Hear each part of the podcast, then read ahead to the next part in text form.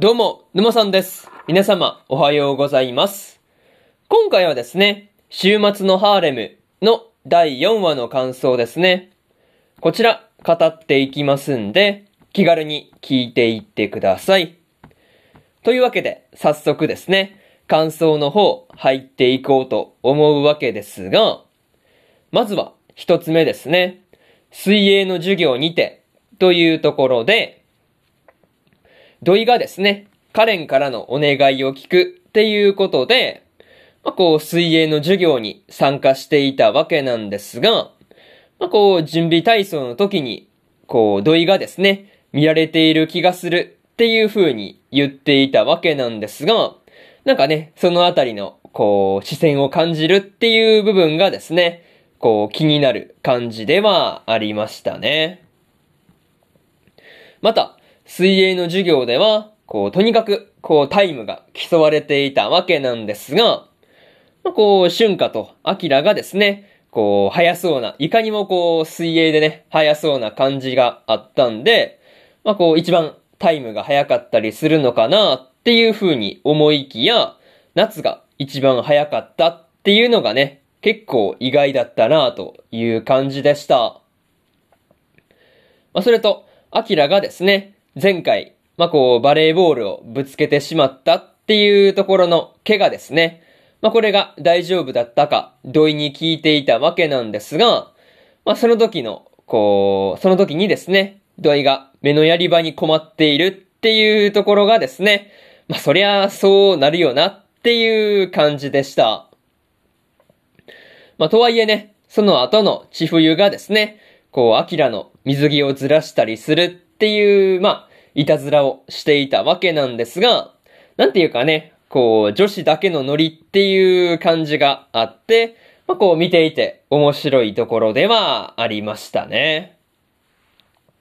まあ、そんなところで、まず一つ目の感想である、水泳の授業にて、というところ終わっておきます。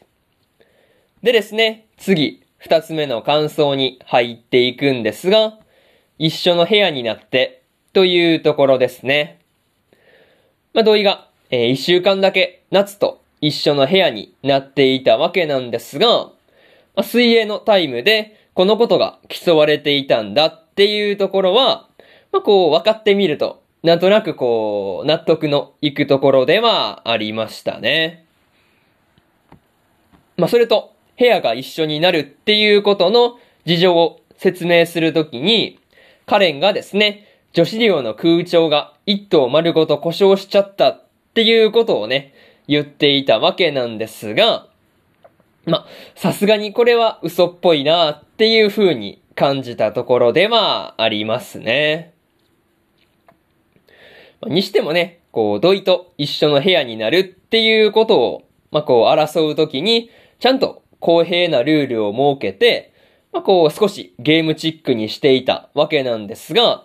まあ、そういうところはですね、こう、カレンもなかなか考えるなっていう風に思ったところではありますね。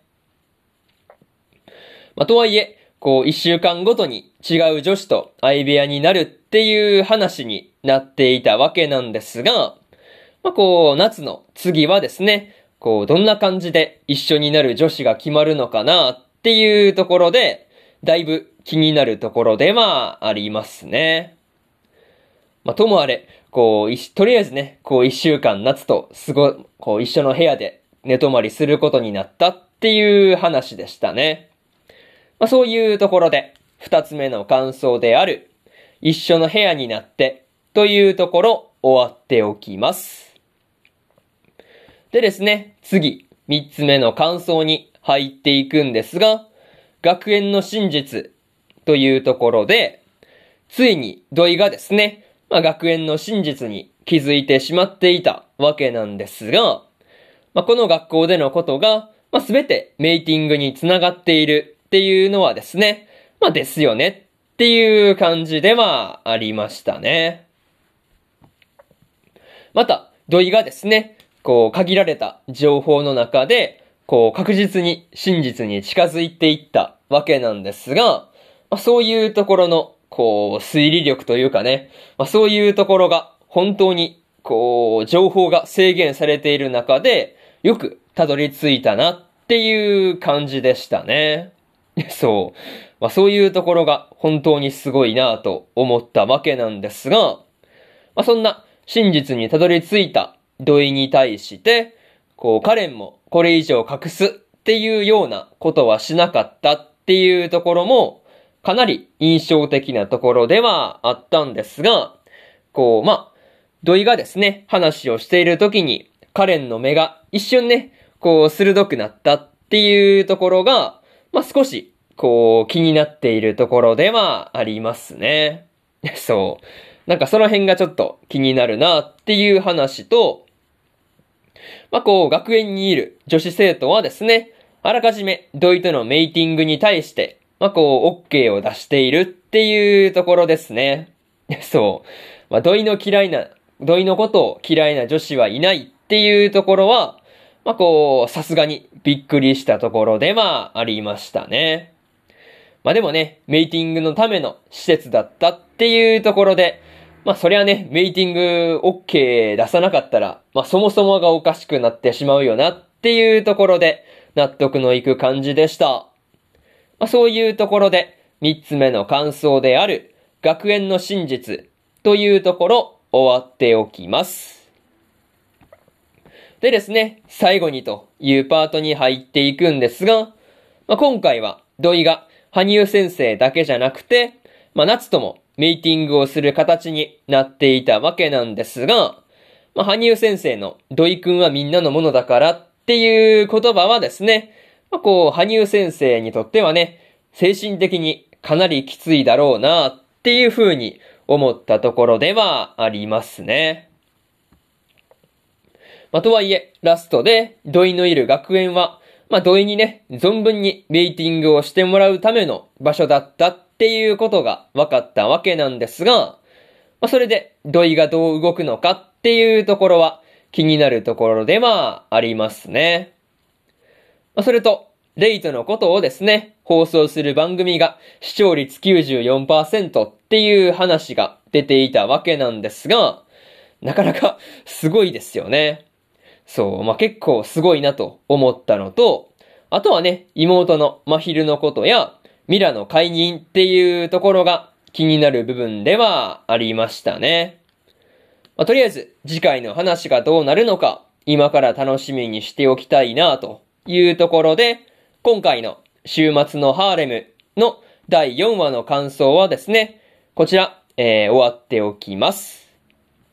でですね、今までにも第1話から第3話の感想はそれぞれ過去の放送で語ってますんで、よかったら過去の放送も合わせて聞いてみてくださいという話と、今日は他にも3本更新しておりまして、ジョジョの奇妙な冒険、ストーンオーシャンの4話の感想と、現実主義勇者の王国再建記の17話の感想、そしてですね、大の大冒険の第67話の感想ですね。この3本更新してますんで、よかったらこちらの3本も合わせて聞いてみてくださいという話と、明日はですね、ありふれた職業で世界最強の2期の3話の感想と、そのビスクドールは恋をするの4話の感想、そしてですね、東京24区の4話の感想ですね。この3本更新しますんで、明日もラジオの方聞きに来てください。というわけで、本日1本目のラジオの方、終わっておきます。以上、沼さんでした。それじゃあまたね。バイバイ。